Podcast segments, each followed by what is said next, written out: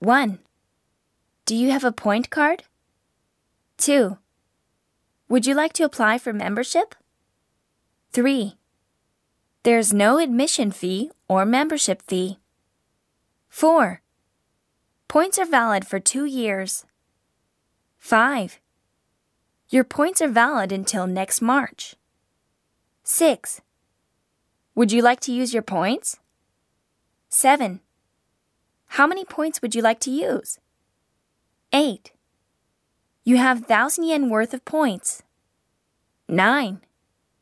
The minimum amount you can redeem is 200. 10. You can use your points in units of 100. 11. Here's the balance of your points. 12. You can get 8% reward points with this item. 13. You'll get 10% reward points if you pay by cash. 14. Duty free items do not earn points. 15. The point reward will be better than duty free purchase.